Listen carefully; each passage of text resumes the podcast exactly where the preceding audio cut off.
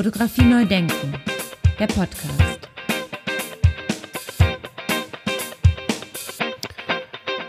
Ja, es ist soweit. In wenigen Tagen eröffnen wir das internationale Festival fotografischer Bilder in Regensburg, in der Städtischen Galerie im Leeren Beutel in Regensburg.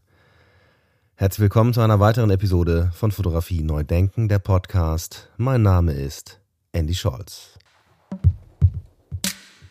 Ja, man kann es hören, ne? ich bin äh, etwas erkältet, aber das bleibt nicht aus äh, zu dieser Jahreszeit. Aber es sind ja noch ein paar Tage, sodass ich mich dann noch auskurieren kann und euch dann unterhaltsam unterhalten kann, quasi auf der Bühne beim Internationalen Festival fotografischer Bilder. Denn ich muss das Ganze, oder ich werde, und ich mache das gerne, das Ganze moderieren. Am kommenden Donnerstag, am 23.11.2023, wird unser Festival mit einem Grußwort der Regensburger Oberbürgermeisterin eröffnet. Zum einen wird die Dagtaxa Projektausstellung eröffnet und zum anderen wird mit dem Impulsvortrag von Professor Dr. Rolf Sachse das Symposium eingeleitet. Es sind tolle Leute dabei, die ich Ihnen und euch heute in diesem Podcast kurz vorstellen möchte.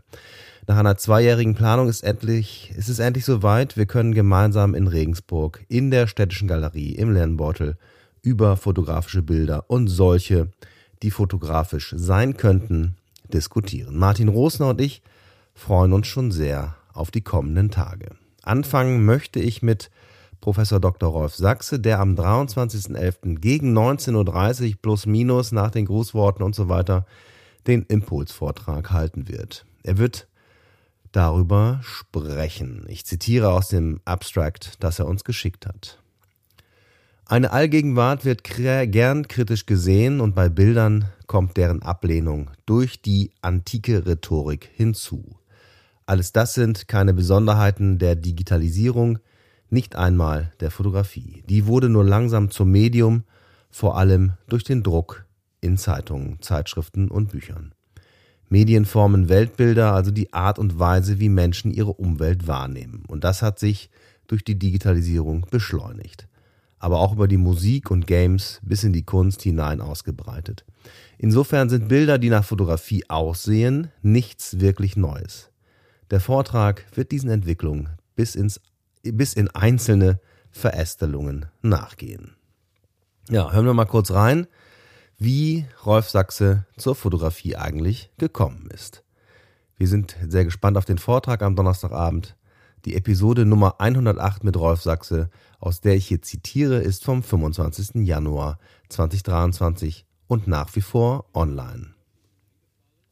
Ich bin in die Fotografie hineingefallen, richtig gehend. Äh, das war eben halt der Anfang, dass ich äh, per, qua Geburt äh, hineingekommen bin. Mein Vater war Fotograf und hatte ein Fotostudio und dann ist man erst einmal ein viel fotografiertes Baby und anschließend ist man dann schon da drin. Ich war immer ein krankes Kind, deswegen war ich mit sechs bis sieben Jahren sehr gut im Retuschieren und durfte dann schon Negativretusche machen, so an den Passbildern und ähnlichen Dingen. Als ich Abitur machte, konnte ich nicht mit dem Studium anfangen, weil mein Vater große wirtschaftliche Probleme hatte zu der Zeit. Und dann war eben ganz klar, gut, ich mache diese Lehre und gucke dann weiter. Bin ins Studium gegangen und habe erstmal in München mit Zeitungswissenschaft angefangen. Das war äh, ein völliger Flop. Aber die Münchner Profs haben dann zu mir gesagt, bitte fang mit Kommunikationsforschung an, das ist das Richtige. Was es dazu führte, dass ich wieder in meine eigentlich gar nicht mehr geliebte Heimatstadt Bonn zurück musste, weil da das einzige Institut war, auf dem das stattfand. Also ich war dann auch durchaus schnell im Studium. Ich war mit acht Semestern komplett scheinfrei und konnte mit der Promotion beginnen. Während dieser Promotionszeit habe ich dann schon angefangen zu gucken, was gibt's noch? Ich habe von Dokumentationsfotografie gelebt, habe natürlich mit den Leuten, für die ich arbeiten, dokumentiert habe, ging vor allem um Denkmalpflege und solche Dinge, ähm, mich intensiv damit beschäftigt, was bedeutet das zu dokumentieren, wie funktioniert das lange Rede, kurzer Sinn, 83 Promotion. Am Abend der Promotion rief mich der Aster an und sagte, mal, du hast ja hier bei uns eingeführt, äh, Fotogeschichte soll man auch unterrichten in der Kunstgeschichte. Ab nächstem Semester machst du einen Lehrauftrag. Ich hatte schon einen Lehrauftrag in Dortmund an der Fachhochschule für das Fach.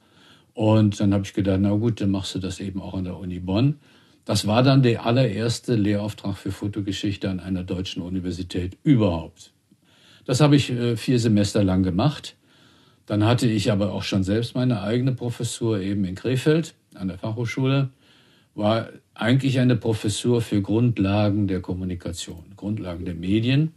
Das heißt, ich habe dort eigentlich nicht wirklich Fotografie äh, direkt unterrichtet, sondern eben eingeführt, was da sonst lief. Ja, am Freitag, dem 24.11. geht es um 9.30 Uhr mit Sabine Meyer weiter. Die französische Künstlerin Sabine Meyer aus Le Havre habe ich kennengelernt durch die Galerie Rupert Farb aus Düsseldorf. Mit Rupert besteht mittlerweile eine enge Verbindung und auch eine Festivalpartnerschaft. Denn Rupert Farb ist Mitinitiator vom Visual and Sonic Media Festival in Düsseldorf, das nächste Jahr wieder stattfinden wird.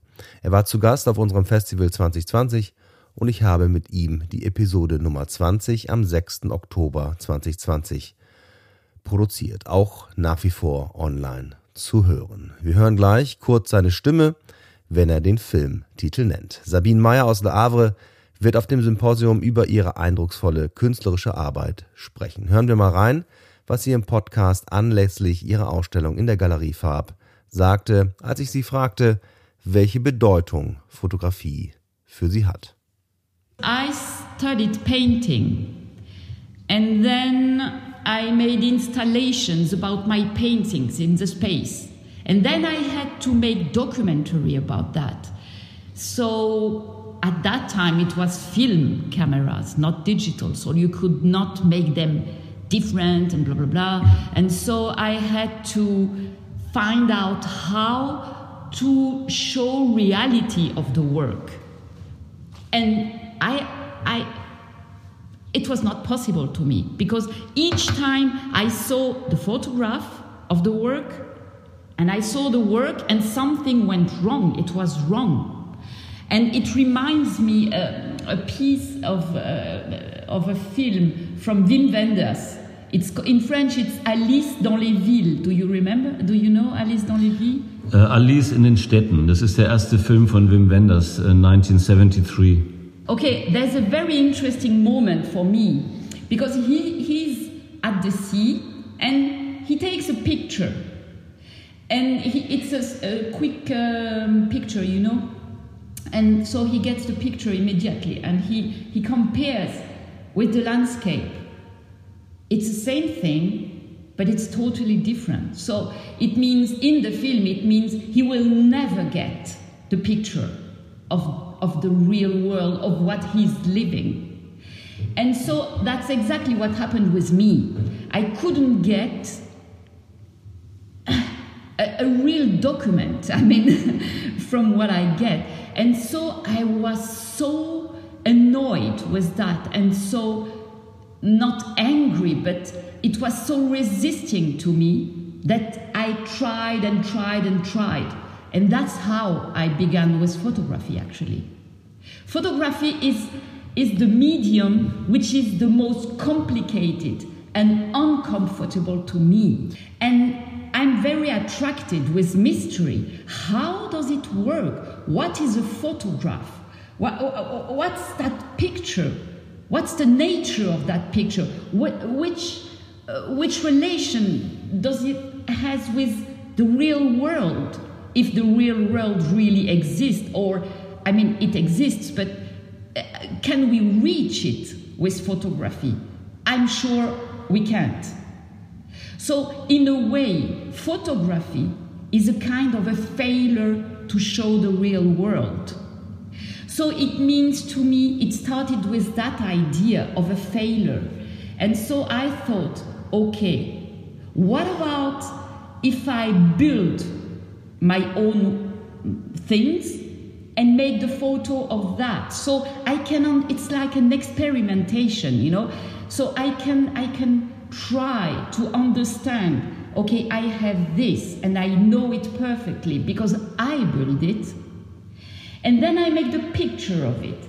And i try to find out how it works. And actually, the subject, the final subject, it it is like it, it doesn't work, and I love it. Ja, der nächste Vortrag ist dann am 24.11. um 10.45 Uhr mit Boris Eldagsen. Boris war bereits in zwei Podcasts zu Gast, nämlich in Episode 18 und 128, die nach wie vor überall zu hören sind. Wir schalten ihn live dazu am 24.11. direkt aus Augsburg, wo er dann gerade dabei ist, seine Ausstellung aufzubauen. Der Titel seines Vortrags ist vielversprechend. Er heißt Fotografie versus Promptographie, Freunde oder Feinde. Im Abstract heißt es, die Zukunft der Fotografie wird nicht mehr durch das Medium selbst bestimmt, sondern zusätzlich durch KI-Technologien. KI-Bildgeneratoren haben sich die fotografische Bildsprache angeeignet und können sie als Promptographie synthetisch erzeugen. Was bedeutet das für die Beziehung zwischen Fotografie und Promptografie? Welche Fähigkeiten benötige ich als Fotograf? Welche als Promptograf? Sehr, sehr spannend. Wir dürfen gespannt sein. Und in Episode 128 fragte ich ihn, wie es eigentlich begann mit der KI und ihm. Hören wir da mal rein. Dann müssen wir ganz vorne anfangen. Also ich bin äh, vor knapp einem Jahr eingestiegen als Beta-Tester von DALI 2 und damals gab es eigentlich nur DALI 2 und Midjourney. Midjourney war noch sehr illustrativ. Und ähm, dann habe ich einfach angefangen, Experimente zu machen. Ne? So kleine künstlerische Experimente als Stresstest. War einer der ersten, die drin waren und habe dann darüber gepostet. Und das äh, sahen dann äh, meine Kontakte und haben gesagt, was ist das denn und wie macht man das? Und dann gab es die ersten Anfragen für Interviews, dann gab es die ersten Anfragen für Vorträge, Fotopia und äh, DFA und im Dezember die ersten Anfragen für Workshops. Und so ist das eigentlich von Monat zu Monat gewachsen, ja, bis ich dann in so einer Expertenrolle drin war. Ähm, es gibt im Deutschen Fotorat auch eine Arbeitsgruppe Technischer Fortschritt. Da geht es jetzt momentan nur um KI. Da habe ich dann äh, sowohl die DFA als auch die Kolleginnen von Freelance ähm, beraten, ihr Positionspapier zu erstellen und mich auch eingebracht in eine Arbeitsgruppe für das Fotorad-Positionspapier. Das heißt, ähm, ich kenne das Thema und äh, die Komplexität aus sehr vielen verschiedenen Positionen, jetzt schon lange. Und äh, mit diesem Hintergrund äh, wollte ich einfach testen, was geht, ähm, wie Fotowettbewerbe darauf reagieren. Und äh, das Bild kam in die Endrunde. Ich konnte in der Open Competition drei Bilder einreichen. Die waren alle drei aus der gleichen Serie, die ich im August, September gemacht habe. Damals mit dem State of the Art, das war DALI 2 und In-Painting, Out-Painting. Und äh, Stable Diffusion war gerade erst am Start und wie gesagt, Midjourney war noch nicht so toll und das sind auch die drei großen Plattformen, die jetzt auch noch dominant sind. Damit haben wir alle genannt. Adobe Firefly kommt jetzt, ist aber noch nicht in allen Bereichen wirklich online benutzbar. Ja, und wenn man sich dann halt äh, überlegt, was reiche ich so ein beim Wettbewerb, dann guckt man einfach, was habe ich bisher generiert, was passt da. Und dann habe ich drei Bilder aus der Pseudomnesia-Serie genommen und zwei waren so offensichtlich KI, die wurden dann immer ausgesortiert und dieses eine, der Electrician, hat es jetzt dann auch dreimal bis unter die Finalisten geschafft. Und einmal wurde es eben ausgewählt von den äh, Sony World Photography Award. Und ich bin dann, als man mir das mitgeteilt hat, ähm, ja in die Offensive und habe gesagt, dieses Bild ist KI generiert. Es wurde so und so produziert. Und ihr habt jetzt die Wahl, mich zu disqualifizieren, das irgendjemand anderes zu geben. Das wäre okay. Oder ihr könnt damit jetzt weitergehen. Dann ist es aber sinnvoll und notwendig, einen äh, begleitenden Talk darüber zu machen. Ja, das könnte dann auch online sein und ich habe Ihnen auch erklärt, was ich bisher in Deutschland gemacht habe. Und äh, um dieses ganze Hin und Her jetzt ein bisschen zusammenzukürzen, auf diesen Vorschlag von mir wurde zweimal nicht eingegangen. Ähm, die Kommunikation innerhalb der Firma, die das organisiert, eine Eventagentur, war auch sehr schlecht, sodass meine Kontaktperson ähm, das nicht dem Presseteam mitgeteilt hat. Das Presseteam hat sich dann bei mir gemeldet, äh, als die äh, Press Release rausging, wollte wissen, warum sie so viele Anfragen bekommen, ob ich ihnen mehr Infos über das Bild geben könnte, damit sie das an die Presse weiterreichen. Das habe ich dann auch gemacht. Und dann habe ich dann abends nur ein Smiley und ein Dankeschön bekommen und ich hätte davon ausgehen können, dass sie mein erstes Statement, was auf der Webpage von mir noch zu lesen ist, an die Presse so weitergereicht haben, wo das sehr transparent ist, wie das Bild entstanden ist. Und das haben sie aber nicht. Ja, über meine Kontakte in der deutschen Presse habe ich dann mitbekommen, was sie als Antwort bekommen haben. Also wenn du jetzt als Pressevertreter fragst, ist das Bild KI generiert oder nicht, und du kriegst als Antwort, lieber Andy, wie unser CEO schon sagt, und Zitat, ne, wir unterstützen die äh, dynamische Entwicklung des Mediums und alle seine Ausdrucksformen, dann fühlt man sich ja auch nicht ernst genommen und dann versucht man ja auch am Thema sich vorbei zu mogeln. Und das ist etwas, was mir dann irgendwann klar geworden ist. Also es gibt keine Position zum Thema bei den Veranstaltern. Es gab keinen Willen, das transparent zu machen, dass dieses Bild äh, KI generiert war und man versuchte, das so unter dem Radar durchzuwinken. Ja, und nach Eldagsen kommt am Freitag, am 24.11. um 12 Uhr Simone Klein. Simone Klein ist Art Advisor, so wie unabhängige, ist, Entschuldigung, Simone Klein ist Art Advisor sowie unabhängige und öffentlich bestellte und vereidigte Gutachterin für Fotografie in Köln. Nach dem Studium der Kunstgeschichte, der Romanistik und Germanistik hat sie an der Sorbonne in Paris studiert unter anderem und war dann Mitte der 90er Jahre Assistentin in der Galerie Kicken in Köln.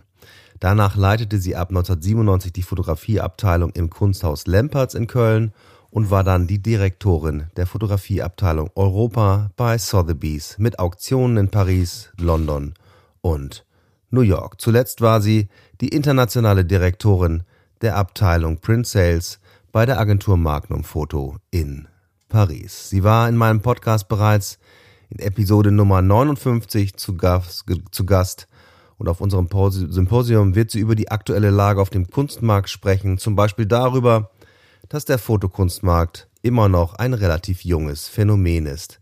Er ist erst 50 Jahre alt. Hören wir mal rein, was sie sagte auf die Frage, wie sie die denn, wie sie denn zur Fotografie gekommen ist.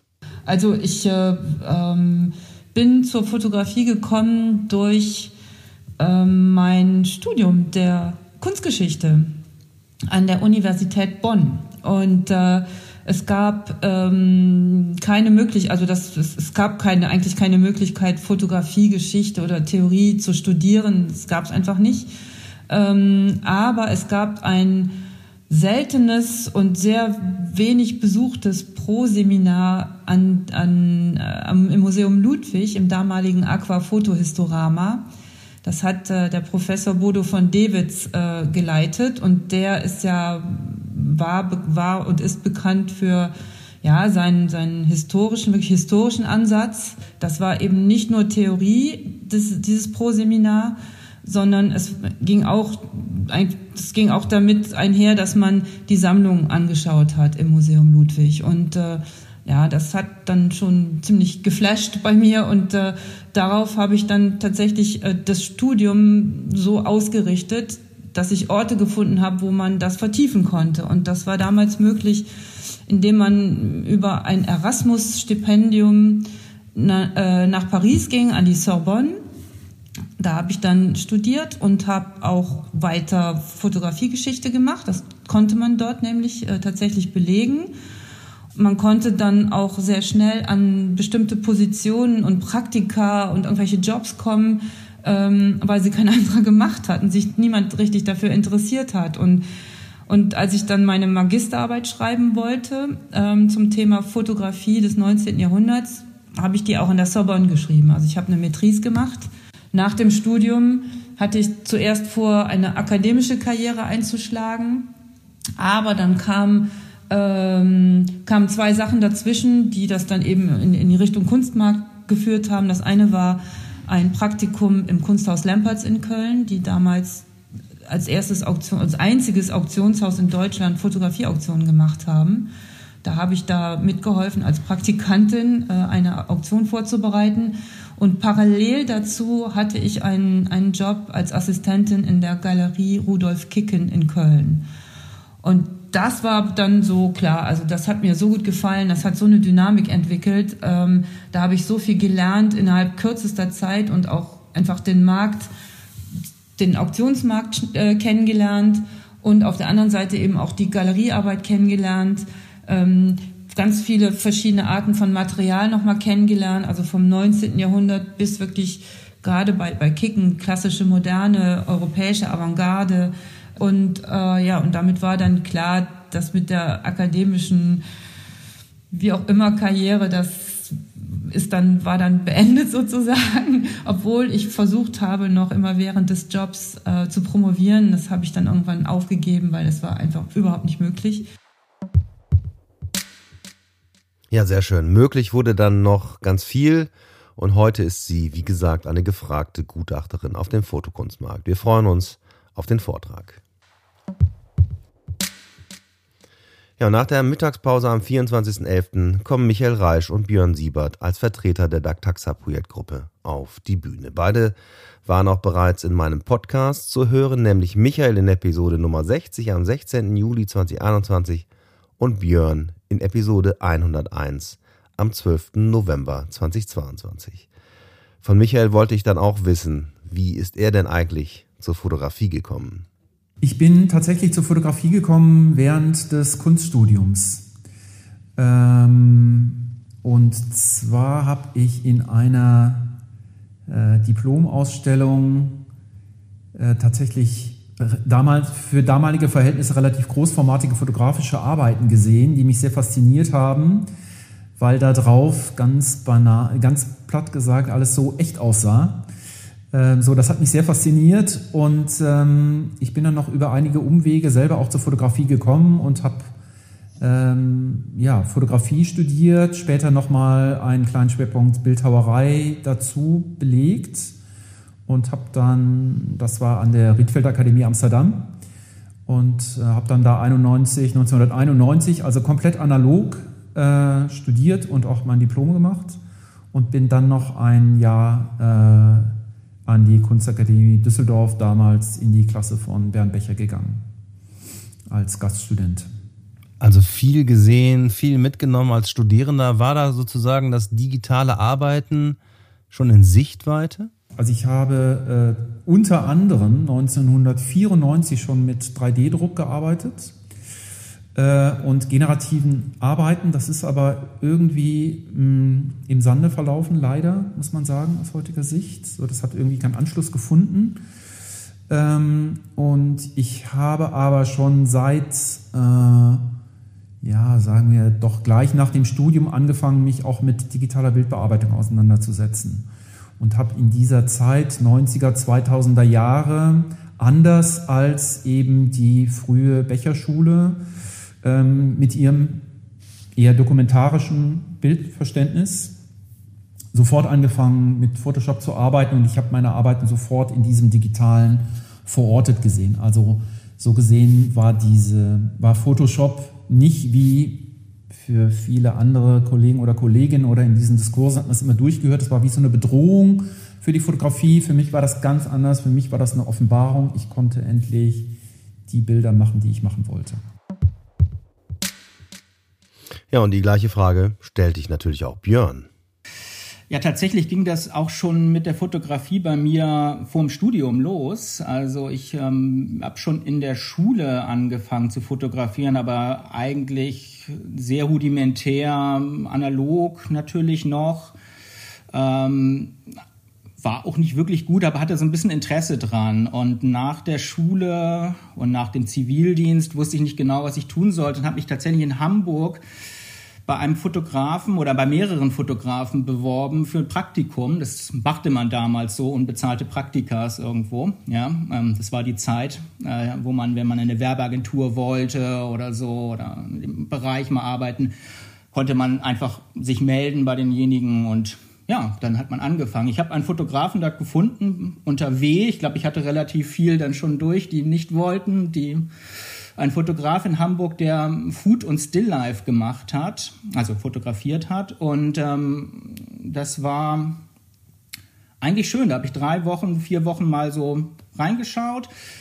Und dann habe ich da tatsächlich angefangen zu arbeiten danach. Also ich war dann eingearbeitet und er brauchte nicht wirklich jemanden, weil seine Assistentin dann richtig rausgegangen ist und sich selbstständig gemacht hatte. Und dann war ich da drin und habe analoge und digitale Fotografie dann von der Pike auf an dort gelernt, tatsächlich in diesem ähm, Ein-Mann-Betrieb. Ja, es ist in dem Sinne keine Ausbildung gewesen, aber das kann man so sagen, dass das meine fotografische Ausbildung war, äh, die auch eigentlich besser war als eine Ausbildung, die ich dann jemals an der Hochschule erfahren habe. Ja, also muss ich schon sagen, ähm, wir haben hybrid gearbeitet, also digitales Rückteil an einer Großbildkamera. Und ähm, wir hatten zu zweit sieben Rechner. Ja, es war also jeder Rechner hatte dann auch eine bestimmte ähm, Bewandtnis in diesem Bereich. Also äh, es gab das jeden, denjenigen Rechner, der wirklich nur an dem digitalen Rückteil für die Großbildkamera angeschlossen war. Dann gab es den Bildbearbeitungsrechner, dann gab es den Rechner, der die Datenmengen äh, in die Litho geschickt hat und so. Also es gab sozusagen da noch so ein Netzwerk an, äh, an, an digitalen Und ich war eigentlich kein digitaler Mensch. Das war so 2000. Ich hatte eigentlich selber keinen Computer besessen in der Zeit. Ja. Und es waren auch meine ersten, äh, ja, meine ersten äh, Momente mit äh, der Digitalität an sich, also mit Rechnern und mit Programmieren. Das hat ja viel auch noch mit damit zu tun, dass man damals Dinge ähm, auch noch äh, herausfinden musste oder Probleme bewältigen musste. Der Fotograf, bei dem ich gelernt habe, hat tatsächlich mit Photoshop 1.0 angefangen und hat auch noch ein System damals benutzt gehabt davor, das äh, ein Bildbearbeitungssoftware war, die ein eigenes System, ich glaube, das hieß Indie 3000 hieß es oder so. Ja. Das war ein System, das noch vor Apple war. Das heißt, es ist die ganz frühe Bildbearbeitung gewesen, wo man in, in einem Netz per Programmierung Dinge von links nach rechts verschieben konnte. Es war noch vor Adobe und ähm, das war schon ganz spannend, aber ich bin dann tatsächlich in diesem Adobe Work Workflow, Photoshop und, äh, und Bildbearbeitung, ähm, aber auch noch ähm, einige Jobs wurden auch noch mit Negativ und mit Dia gemacht. Und die Daten, die wir ausgegeben haben, wurden lange Zeit auch noch als Dias ausgegeben.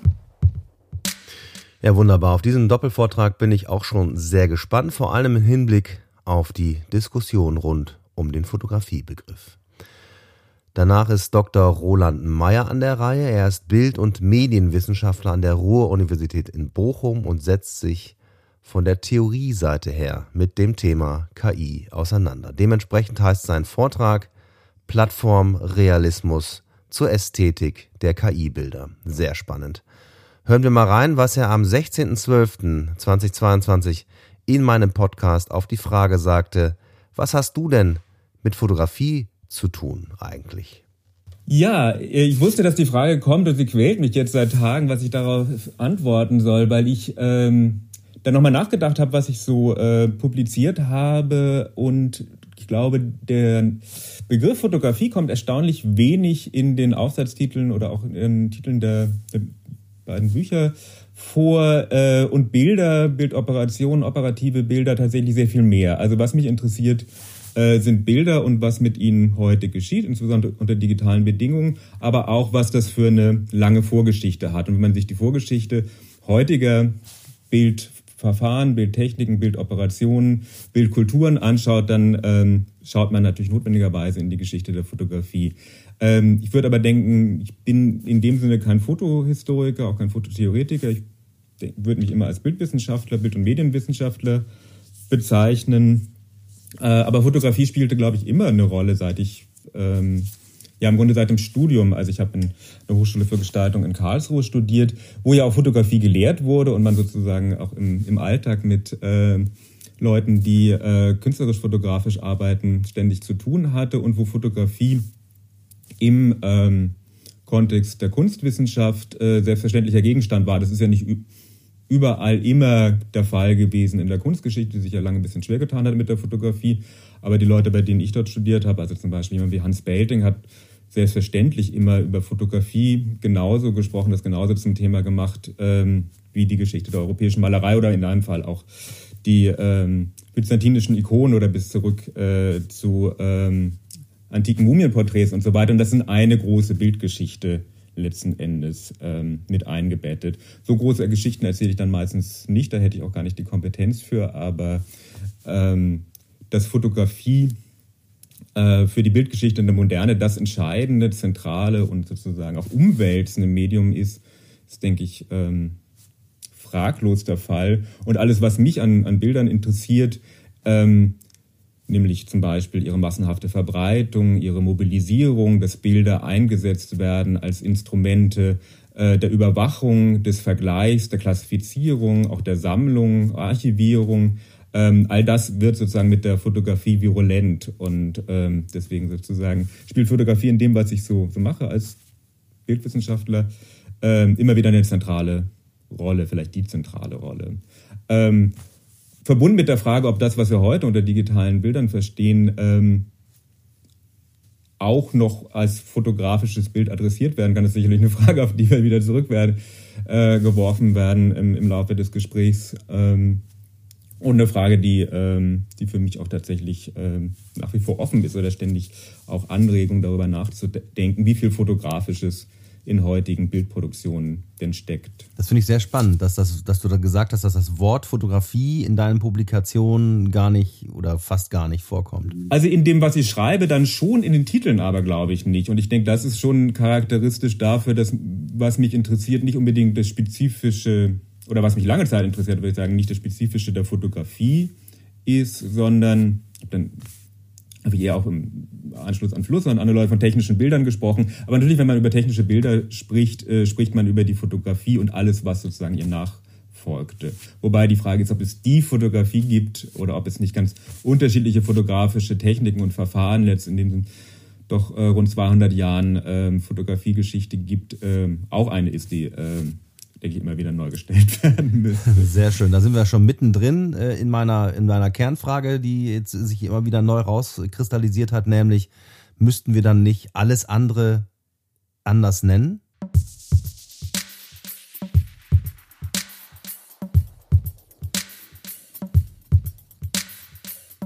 Ja, genau um diese Frage wird es sich immer wieder drehen auf unserem Symposium. Sehr, sehr spannend.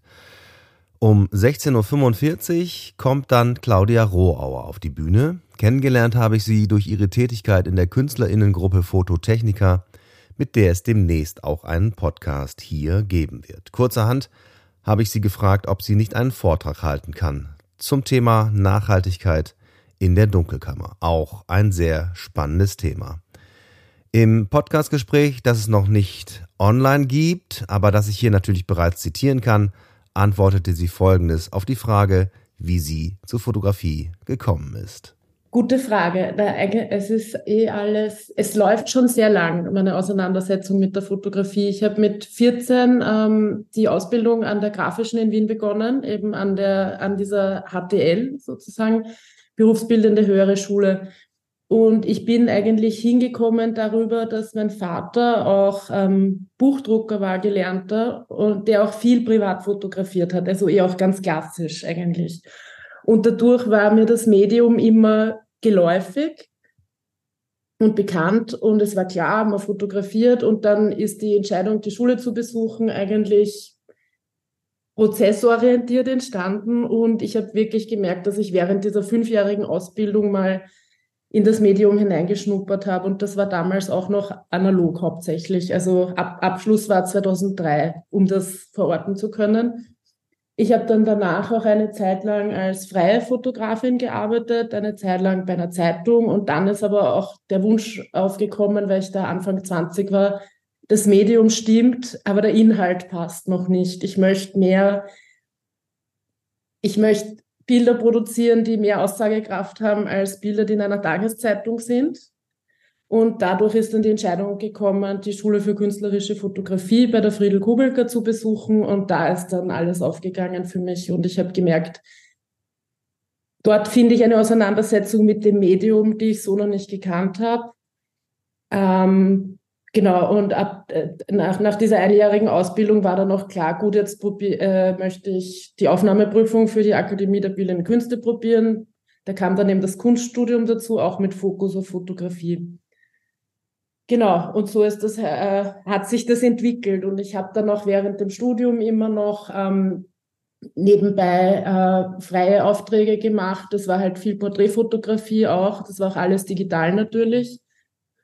Äh, habe dann aber auch in einem Fotolabor gearbeitet in Wien als Scan Operator und ich habe dann noch gemerkt, dass die Arbeit hinter den Kulissen für mich sehr interessant ist. Also Werkstatt war ich von der Schule gekannt, äh, ähm, gewohnt in dem Labor dieses eben an Produktionsstätten zu sein. Das hat mich immer schon sehr interessiert und fast ein bisschen mehr oder gleichwertig wie das Bildermachen selber, also die Aufnahme. Ich war jetzt nie so die Studiofotografin so richtig. Genau, und dann ähm, ist irgendwann vor zwei Jahren dann ein größerer Einschnitt gekommen, ähm, der sich dann auch beruflich ausgeschlagen hat. Ähm, und zwar die, äh, die, der Aufbau und die Leitung von der neuen Werkstätte für analoge Fotografie an der angewandten, also Universität für angewandte Kunst in Wien, haben die Lisa Rastl und ich uns eben, da wir uns ja schon kannten, aus, auch aus der Zusammenarbeit in der Gruppe eben beworben. Und seitdem ist auch für mich äh, quasi gerade die Laborarbeit noch einmal ein viel größeres Thema geworden. Also jetzt bin ich wieder in einer Werkstatt und mache eigentlich den Beruf. Also ich fühle mich gerade oft wie die Lehrerinnen in der Schule, die ich mit 14 hatte. Und das ist eigentlich auch ganz schön. Also jetzt ist auch die Vermittlung dazu gekommen. Genau. Und daneben läuft die Kunstproduktion dahin.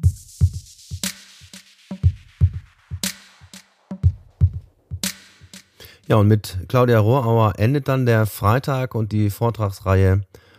Und am Samstag, am 25.11., geht es dann morgens direkt weiter um 9.30 Uhr mit dem Beitrag von Anne Eleonore Gagnon. Sie ist Mitglied im Management von der Internationalen Fotografie Biennale in Clermont-Ferrand. Da habe ich leider noch keinen Tonmitschnitt. Sie wird über das Festival in der Partnerstadt von Regensburg berichten. Weiter geht es dann am Samstag um 10.45 Uhr mit Lars Willumeit. Er wird über das Kollaborative und das Kollektive in der Fotografie sprechen. Dabei geht es unter anderem um Künstlerduos in der Fotografie und warum sich das Medium gerade dafür besonders gut zu eignen scheint. Lars Willumeit war in Episode Nummer 110 am 20. Februar 2023 zu Gast hier im Podcast und er gehörte dieses Jahr zur Jury vom Deutschen Fotobuchpreis. Und er wird der neue Direktor von der Fotostiftung in der Schweiz. Herzlichen Glückwunsch nochmal, Lars. Hm. Auch ihn fragte ich natürlich in unserem Podcastgespräch, wie ist er denn zur Fotografie gekommen? Hören wir da mal rein. Ja, bei mir ist dies mit der Fotografie ist relativ früh angefangen. Ich würde mal sagen, so mit 13, 14 muss ich da gewesen sein, als ich im, in der Bücherwand von meinen Eltern ähm, so einen Katalog entdeckt habe von der Weltausstellung für Fotografie äh, 1900, schieß mich tot, ich glaube 1956 oder 59 äh, Luzern. Das ist von diesem äh, Werner Pavel, glaube ich, eine Ausstellungsreihe gewesen. Ähm, und das war so mein erster Kontakt. Äh, dann habe ich mal äh, ein Jahr später eine ganze, eine ganze Sammlung von Geoheften ähm, geschenkt bekommen. Und dadurch bin ich dann eigentlich so auf die, auf die Fotografie gekommen, ähm, dass mich das mal interessiert hat und habe dann ein äh, Praktikum in den Sommerferien äh, mit 15 gemacht bei einem Fotostudio in Itzehoe, äh, wo ich damals gewohnt habe mit meinen Eltern ähm, und habe da vier Wochen Praktikum gemacht und danach war ich dann so begeistert und die auch von mir, dass die mir im Grunde genommen schon damals mit 15 gesagt haben, wenn du nach dem Abi eine Lehre machen willst, dann, äh, dann hast du die Lehrstelle. So. Und ähm, dann war aber zwischendurch ein Auslandsjahr in England wo dann nicht mehr so viel mit Fotografie eigentlich war. ähm, sondern da habe ich dann durch einen, äh, durch einen Lehrer, der, der, mit dem ich mich sehr gut verstanden habe, der hat mich an, die, an das Thema der Anthropologie, äh, an, das, an die Sozialanthropologie rangebracht und hat eigentlich gesagt, das ist das, was du machen musst, äh, so wie ich deine Interessen und wie ich dich jetzt lese, das wäre was, was dich sicherlich interessieren würde. Geh nach London äh, ans LSI, geh da ähm, Anthropologie studieren, das, das gefällt dir sicher.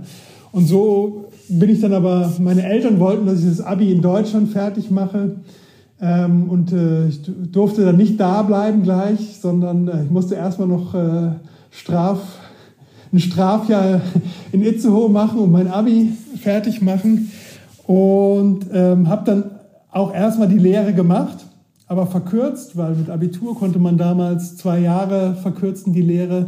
Und die Lehre war auch interessant und das war alles ganz nett, aber ich habe sehr schnell gemerkt, dass ich äh, nur ein äußerst mittelmäßiger Fotograf werden würde mit meinen eigenen Bildern. Das habe ich sehr schnell gemerkt, weil ich hatte zwei Mitlernende und äh, deren Engagement praktisch und, und so karrieremäßig und, und so der Durchbeißwillen ähm, selber da sich irgendwie so zu positionieren in dem Feld Werbefotografie, Modefotografie, das, das habe ich eben schnell gemerkt, dass, dass ich viel besser die Arbeit editieren konnte von meinen Mitlernenden. Und so, ähm, das war eine der schlauesten Sachen, die ich gemacht habe in meinem Leben, dass ich sehr schnell realisiert habe, dass ich selber nur ein sehr schlechter Fotograf werden würde.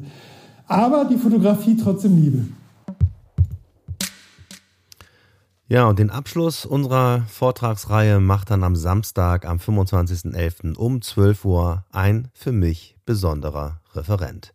Denn Stefan Gronert war der Erste in meinem Podcast ganz am Anfang vor mehr als drei Jahren. Damals, als ich mich entschlossen hatte, den Podcast zu machen, war es Stefan, den ich als Ersten gefragt habe. Ich dachte, wenn, dann fange ich oben an. Und einer der wenigen Vollzeit-Fotokuratoren in Deutschland erschien er mir als genau der Richtige. Er sagte sofort zu und der Rest ist Geschichte.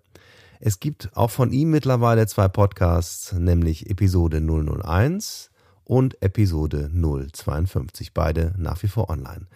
Und wie versprochen, es wird ganz sicher demnächst noch einen dritten hier geben. Versprochen.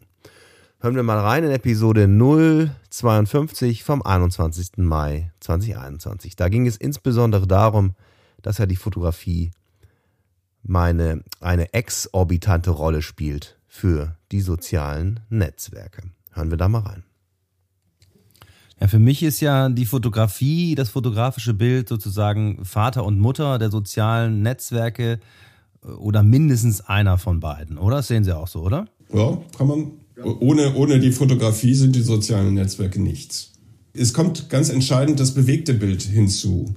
Und das ist immer dominanter geworden. Also selbst wenn man jetzt auf Instagram ist, sieht man ja permanent äh, äh, auch Videos. Ne?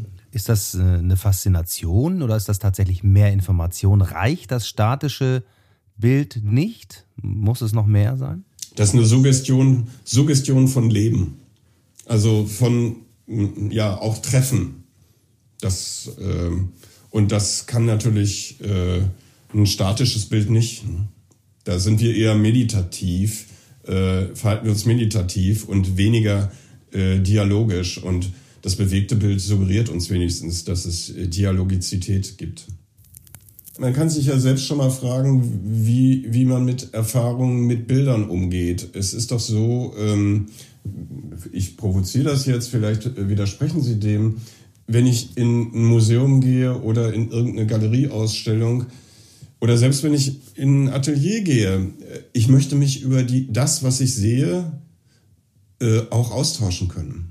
Ich muss nicht permanent darüber reden. Ich kann auch mal die Klappe halten und einfach mal schauen, meinen Gedanken nachgehen. Aber irgendwann ist es doch auch das Bedürfnis nach Kommunikation über dieses Dritte, äh, dieses, diesen Gegenstand, ähm, ist dieses Bedürfnis doch da. Und deswegen glaube ich, dass äh, Kommunikation, dass soziale Interaktion ähm, existenziell ist. Selbst wenn die Motivation dafür ähm, ein unbelebtes äh, oder ja, ja, ein unbelebtes Objekt ist. Und wenn dieses selbst nochmal äh, in sich Bewegung hat, äh, wie das der Film, wie das das Video äh, tut, dann ist das wenigstens in, in solchen Zeiten, wo die soziale Interaktion zurückgefahren ist, hat das eine kompensatorische Funktion, die auch ganz wichtig ist. Da kommen wir mit der Fotografie nicht dran.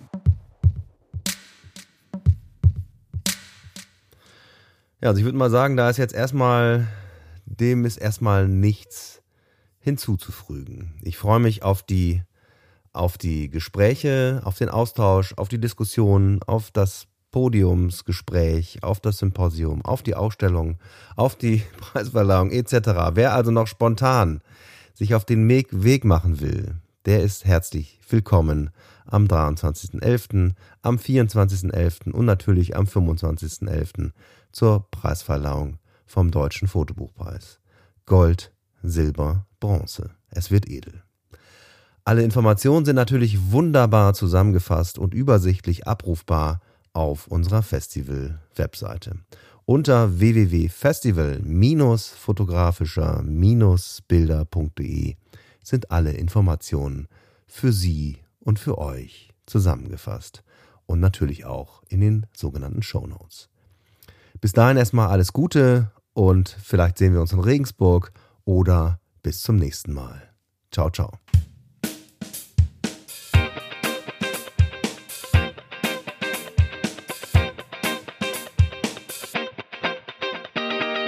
Fotografie neu denken. Der Podcast.